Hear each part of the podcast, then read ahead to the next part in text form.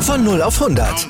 Aral feiert 100 Jahre mit über 100.000 Gewinnen. Zum Beispiel ein Jahr frei tanken. Jetzt ein Dankeschön, rubbellos zu jedem Einkauf. Alle Infos auf aral.de. Aral, alles super.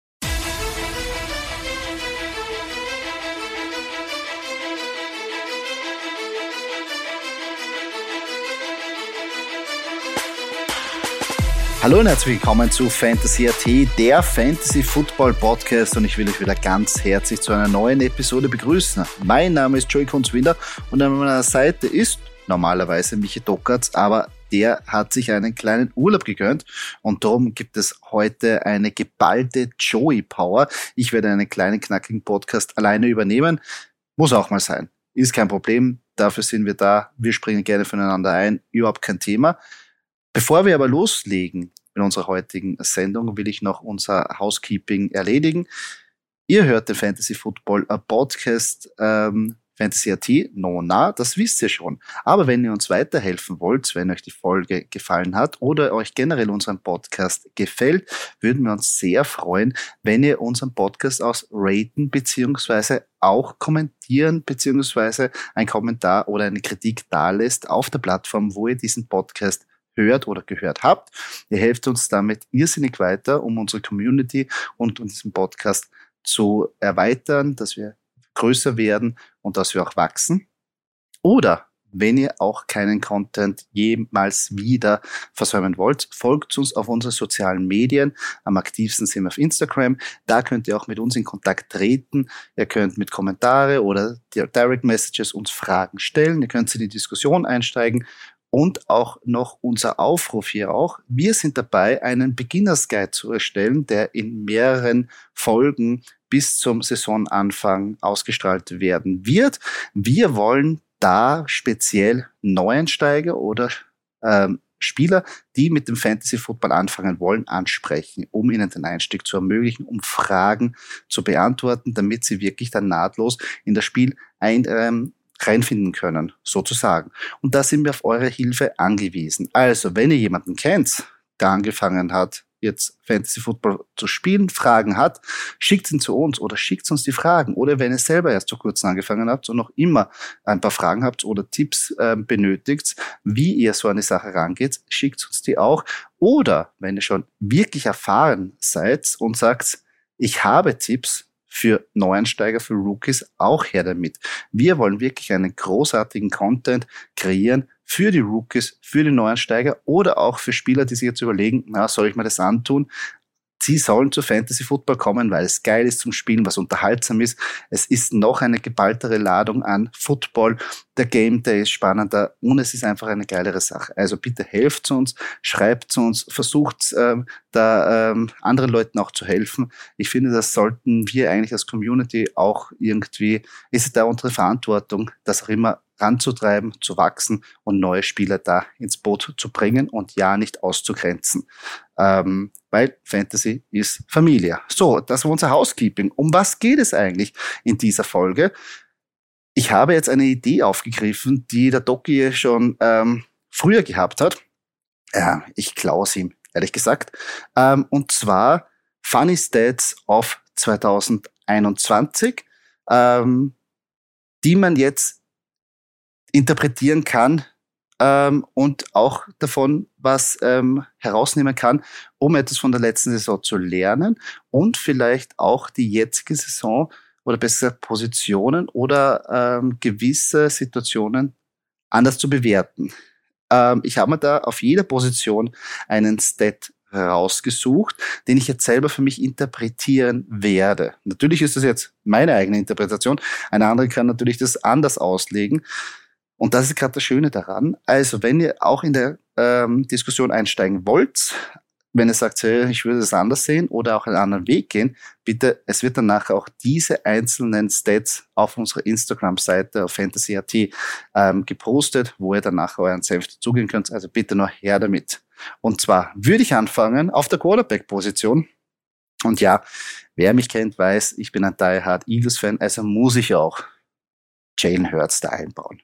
Ist ganz klar. Ein bisschen Fan, Fanpick oder Fanboy äh, muss dann nachher auch äh, das sein. Und zwar, Jalen Hurts erzielte in jedem seiner ersten sieben Spiele der Saison als Starting Quarterback für die Eagles mehr als 20 Fantasy-Punkte. Damit war er der einzige Quarterback, der in den ersten sieben Spielen das geschafft hat. Äh, in dieser Zeit erzielte er durchschnittlich 24,4 Fantasy-Punkte pro Spiel. Würde man sagen, pff, bist du deppert, ein richtig geiler Start in die Saison. Aber da war er nur am Platz zwei, nämlich vor ihm war ein gewisser Tom Brady, der den höchsten Schnitt in den ersten sieben Spielen erzielt hat mit 25,6 Punkten. So, was heißt das jetzt? Man würde jetzt meinen, Jalen Hurts, der wirklich sieben Spiele hintereinander mindestens 20 Punkte in jedem Spiel gemacht hat, konstant, müsste auch der beste Quarterback sein. Ist eben nicht so gewesen, weil Tom Brady hat ihn geschlagen. Es ist so ein paar Pünktchen im, im, im sage ich so, im Durchschnitt. Aber es zeigt eines. Erstens, Jalen Hurts ist ein saugeiler Quarterback, auch für diese Saison. Spaß beiseite. Nein, aber das auch, ähm, dass es jetzt zum Interpretieren wäre, dass natürlich der, der Weg das Ziel ist bei Fantasy. Und man auch natürlich sagen muss, dass eine gewisse Konstant, also wenn ein Quarterback konstant immer meine Punkte produziert, ist es am Ende der Saison natürlich egal, auch wenn er jetzt zum Beispiel eine Down Week hat. Bei Tom Brady war es so, dass es Ausreißer gegeben hat nach unten mit fast, ähm, glaube ich, elf Punkten, aber auch nach oben 31 Punkten. Und dann ist es eben zum, da ist es eben die, die, die Chance, dass ich mit 31 Punkten von John Brady mein Matchup gewinne, natürlich sehr hoch, aber natürlich auch, dass ich es verliere, wenn ich nur 11 Punkte von ihm bekomme. Und natürlich fange ich zum Grübeln an. Sobald, wenn, bei Jalen Hurts, wenn er mir sieben Wochen und mir da auch sieben Wochen konstant die 20 Punkte, dann überlege ich nicht jemals meinen, meinen Quarterback zu, zu ändern. Und dadurch ähm, muss man auch sich überlegen, ähm, was ich jetzt auf diese Saison ummünzen würde. Jalen Hurts wird gerankt als einer der ja, wie soll ich sagen, Sleeper, dass er wirklich da an der Nummer 1 Quarterback ähm, sein kann. Aber muss ich natürlich auch einiges bezahlen. Dann muss ich in der fünften Runde draften.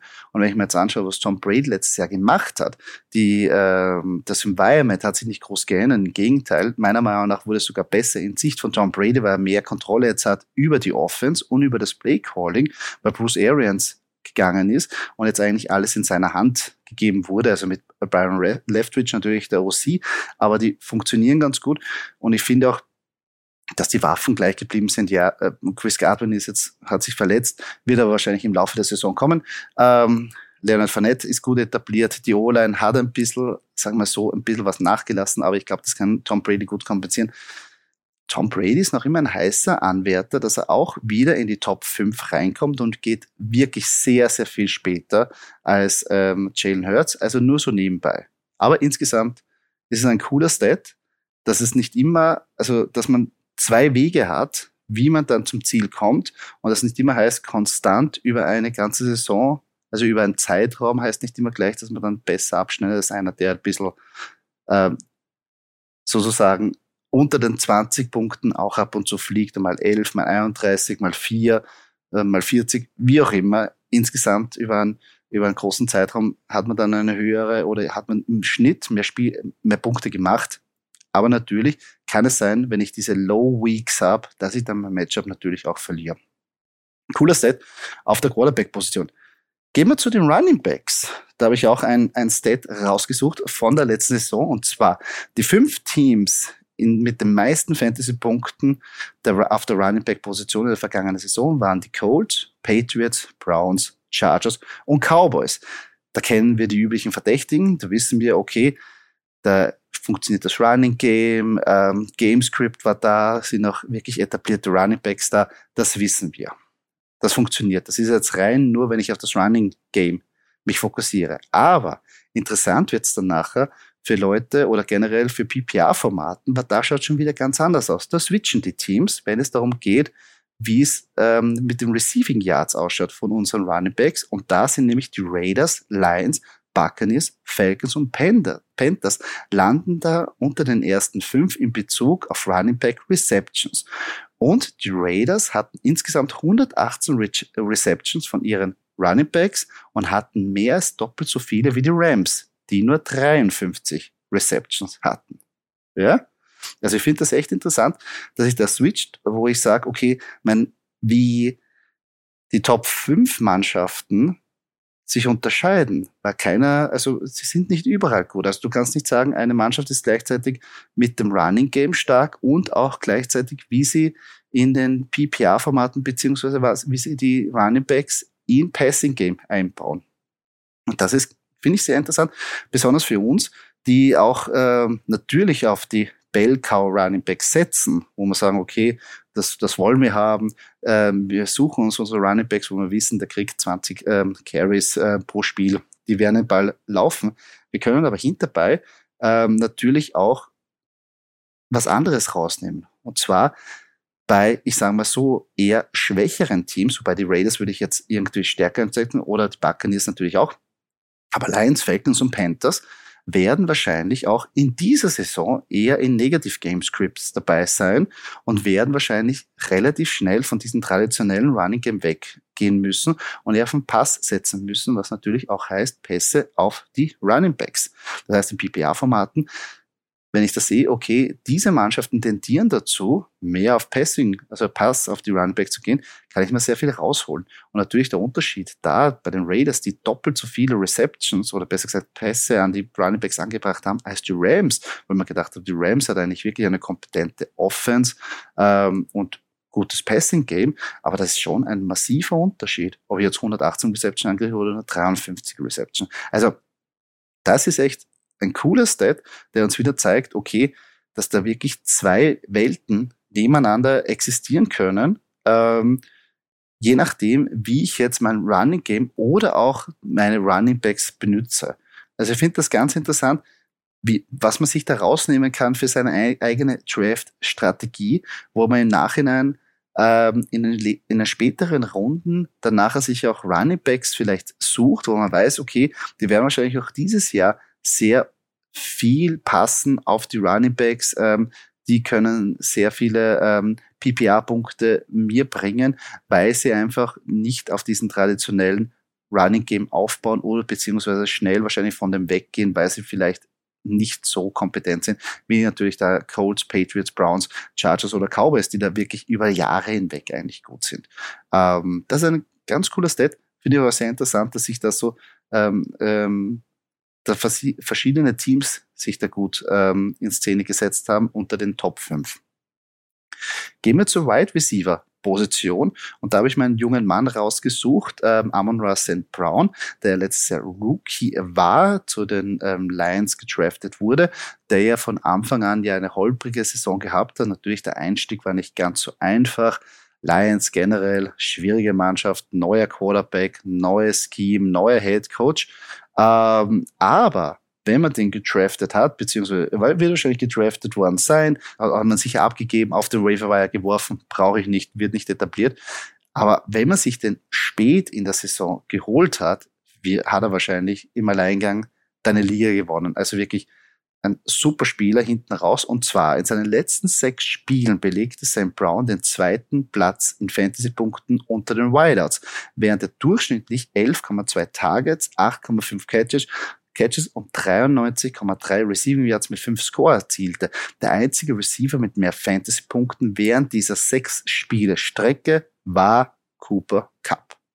Und Cooper Cup wissen wir, war Num Number One Receiver, wird in diesem Jahr noch immer gedraftet als der Number One Receiver.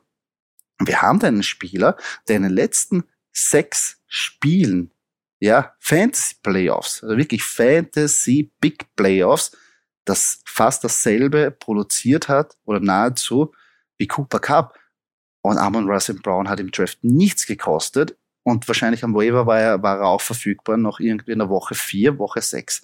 Das heißt, für uns ist es ganz interessant, dass ich mit diesem Spieler, aber diesen Spieler wird es wahrscheinlich dieser Saison auch geben, auf wen ich das setze. Und das sind Rookies natürlich ganz weit vorne, ähm, die vielleicht am Anfang es schwierig haben werden, mal in den Gamespeed reinzukommen, äh, vielleicht auch von Schulen kommen, die, die jetzt nicht so ein High Professional ähm, haben, die sie ein bisschen etablieren müssen, wo vielleicht ähm, die Chemie mal da sind und die vielleicht nicht von Anfang an als Number One gehandhabt werden. Es war ganz klar, bei Amon Russell Brown war eigentlich ein Sleeper. Ähm, diese Spieler, die zu identifizieren, auf die zu setzen und dann nachher die auch zu behalten, auf während der Saison, wo es ja teilweise wirklich dann schier ausschauen kann, wo echt wenig Punkte daherkommen und man trotzdem sagt, jetzt halte ich durch, weil vielleicht hinten raus passiert noch was. Diese Spieler gewinnen dir die Liga. Ganz klar. Die kosten nichts, die kosten wirklich gar nichts und produzieren nahezu in den letzten Wochen oder auf eine gewissen Weise so viel wie einer der besten Receiver in dieser Liga und für Fantasy. Also das wirklich auch im Hinterkopf zu be behalten. Wenn ihr ans Draftboard geht, überlegt euch hinten raus, diese Spieler. Ihr werdet bei uns noch etliche Informationen und auch Empfehlungen bekommen, aber habt Spieler im Hinterkopf, besonders Wide Receiver, die hinten raus in, der, in den letzten Runden, auf die sagt, auf die setze ich. Kann ich nur empfehlen, wo er sagt, aha, der passt, äh, da könnte das hinten raus passen.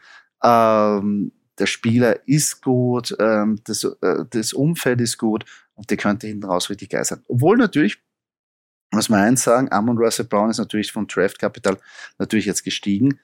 Es gibt einen jungen Mann, den die ähm, Lions gedraftet haben, der ein bisschen verletzungsbedingt wahrscheinlich jetzt nicht von Anfang an spielen wird, aber hinten raus vielleicht auch ganz interessant sein wird. Also vielleicht haben wir da eine Back-to-Back Cinderella Story in derselben Mannschaft mit nahezu vielleicht denselben Stats. Aber genau das kommt da später auch noch. Ähm, auf ähm, von unserer Seite, wenn wir dann nachher in den diversen Division Insights und in die ins Deep Dive gehen bei den einzelnen Mannschaften. Thailand-Position. Ich weiß schon, Thailand-Position auch in den äh, letzten äh, Interviews, Kommentare, Diskussionen mit anderen ähm, äh, Freunden aus der Fantasy-Community wird immer die Teilenposition ein bisschen so belächelt, wo man sagt, okay, es gibt die Top 3, Top 4 und sonst greife ich keinen an, weil es mir egal ist. Zu weiten Teilen verstehe ich es, aber auf der anderen Seite Teilen sind auch Menschen. Nicht nur Kicker sind nur Menschen, Teilen sind auch Menschen. Und bei Teilen kann man eben auch sehr viel rausholen. Natürlich tendieren die ja dazu, dass sie immer so Up-and-Down-Weeks haben und es ist eher Touchdown oder Bust. Ich verstehe es, ich verstehe es. Aber ich habe einen kleinen Stat äh, gefunden, der, das wird wahrscheinlich dieses Jahr genauso sein, dass man sich einfach wieder auf ein, dass man vielleicht auf das richtige Pferd setzen muss oder einfach Glück haben muss bei dem Händchen. Und zwar, obwohl es ein Dallas Cowboys Spieler ist und jeder, der den Podcast schon öfters gehört hat, weiß, wie ich über Dallas Cowboys Spieler oder generell über die Mannschaft denke. Normalerweise erwähne ich die nie in einem positiven Licht. Hier muss ich es aber machen, weil der Spieler selber war letztes Jahr auch oft ähm, bei uns ein Thema, den wir supportet haben, wo wir gesagt haben von früh, da kann sich was entwickeln. Wollen wir jetzt, jetzt nicht da jetzt groß loben, aber wir haben es gesagt. Und zwar Dalton Schulz wurde basierend auf den ADP-Daten vom Dezember 21 im Durchschnitt als der 31. Tight End gedraftet. Das heißt, äh, er wurde nicht gedraftet. Und man ganz ehrlich sagen, hinter Spieler wie Chris Herndon, Hayden Hurst und Eric Ebron, er wurde Dritter in Punkten mit durchschnittlich 12,3 Punkten pro Spiel. Die 12,3 Punkte die nehme ich mit Handkuss. Die 12,3 Punkte werden wahrscheinlich dafür sorgen oder haben dafür gesorgt, dass meine, mein Team stabil geblieben ist, besonders bei der Teilenposition. Es wird dann bei Up and Down Speed gegeben haben, aber echt geile 2,3 Punkte.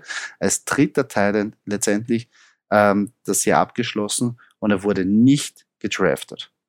Das sagt uns viel aus. Und es gibt dieses Jahr auch wieder ein paar Kandidaten, wo ich das selber sehe, wo ich einfach denke, okay, die haben Upside, die können einfach mehr integriert werden, die fliegen so unterm Radar, no nah, weil natürlich tendenziell meisten Teams nur einen Teil draften werden. Ja, weil die meisten werden wahrscheinlich sagen, okay, in den letzten Runden einen zweiten Teil, ja, oh, wenn es unbedingt sein muss, aber eigentlich tendenziell hat jeder nur ein Titan. Das heißt, bei einer 12-Mann-Liga werden 12 bis höchstens 14 Titans gedraftet. Ähm, da ist noch sehr viel im Petto hinten raus, da ist sehr viel im Waferwire. Da gibt es sehr viele Spieler noch, die sehr gut sind, die auch noch gut performen können für Fantasy, ähm, wo andere dann nachher ausklicken, verletzt werden oder einfach nicht so performen, wie man sich wünscht. Down-Weeks haben, ähm, kann immer passieren auf der Teilenposition, wie wir schon gesagt haben, Touchdown oder passt. Wenn eine Strecke da ist, wo es einfach nicht so funktioniert oder wo man sagt, okay, der Gameplay ist anders, wir fokussieren uns auf den Running Back, der Receiver ist heiß, den müssen wir eigentlich mehr bedienen dann ist es so. Das gehört zur Position dazu. Es gehört für uns bei Fantasy auch dazu. Aber ich finde einfach, ähm, dass die Teilenposition, also da gibt es Diamanten, da gibt es Rotdiamanten, die dieses Jahr auch schon wieder am Platz sind, ähm, wo man sagen kann, oh, wenn man die sich nimmt, die können hinten raus wirklich alleine League-Winner sein, weil man muss nichts dafür zahlen. Und drum auch die Teilenposition nicht ganz außer Acht lassen. Also es gibt nicht nur Mark Andrews, Travis Kelsey und ähm, Darren Waller beziehungsweise George Kittle. Es gibt auch andere Titans und Dalton Schultz, meiner Meinung nach, auch dieses Jahr sieht auch so aus. Ich meine, er wird nicht mehr als 31er Titan gedraftet, wird wahrscheinlich als Nummer 5 oder 6 äh, herum gedraftet. Ähm, und da muss man auch einen Preis zahlen, aber ich finde, dass er den Preis also ich sehe es nicht, dass er außerhalb von den Top 5 Titans rausrutschen kann, wenn der Gameplay bei den Cowboys so aufgeht. Ja, kurze, knackige Folge von meiner Seite mit ein paar Stats. Die Stats, wie gesagt, von mir jetzt einmal vorgelesen, frei interpretiert, wie ich sie lese oder wie ich sie analysieren würde und was ich mir jetzt hernehme für die nächste Saison, beziehungsweise für den upcoming Draft oder die Drafts in ähm, Ende, Mitte, Ende August bis Anfang September, wenn wirklich die Football Season beginnt. Diese Stats werden wir auch ähm, nochmal zur Erinnerung auf Instagram posten, damit ihr euren Senf getrost dazugeben könnt. Ähm, freue mich auf die Konversation, freue mich drauf, was ihr dazu sagt über die Stats. Ich versuche sie natürlich ein bisschen eleganter noch zu präsentieren, damit das nicht so lange alles ist und damit man es auch ein bisschen äh, lässiger lesen kann. Aber die werden wir euch zur Verfügung stellen und wir freuen uns echt schon auf die Konversation mit euch und auf die Interaktion. Ja, das war's von meiner Seite. Eine kurze, kleine Folge, geballte Joey Power geht zu Ende. Hat mich sehr gefreut, dass ihr euch die Zeit genommen habt, dass ihr zugehört habt. Nochmal, ähm, wenn ihr ähm, den Podcast, wenn euch der Podcast gefallen hat, ähm, lasst ein Review da, kommentiert, Kritik, wie auch immer. Wenn ihr nichts versäumen wollt, weiteren Content, weitere Folgen, folgt uns auf sozialen Medien. Instagram ist das Beste ähm, hierbei oder Facebook. Da findet ihr alle Informationen, könnt ihr Fragen stellen und so weiter. Wir versuchen immer alle Fragen zu beantworten und gegebenenfalls auch im Podcast einzubauen. Ja, das war's von mir. Danke für die Aufmerksamkeit. Bis zum nächsten Mal.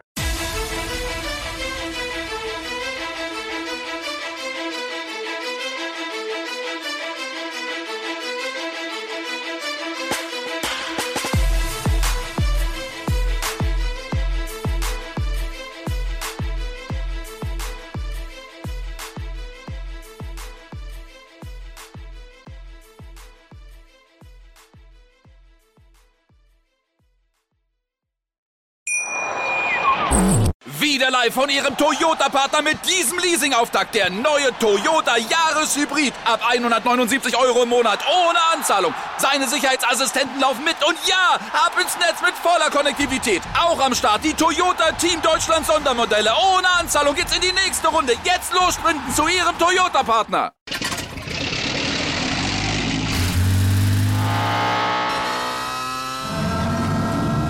Von 0 auf 100. Aral feiert 100 Jahre mit über 100.000 Gewinnen. Zum Beispiel ein Jahr frei tanken. Jetzt ein Dankeschön, rubbellos zu jedem Einkauf. Alle Infos auf aral.de. Aral, alles super.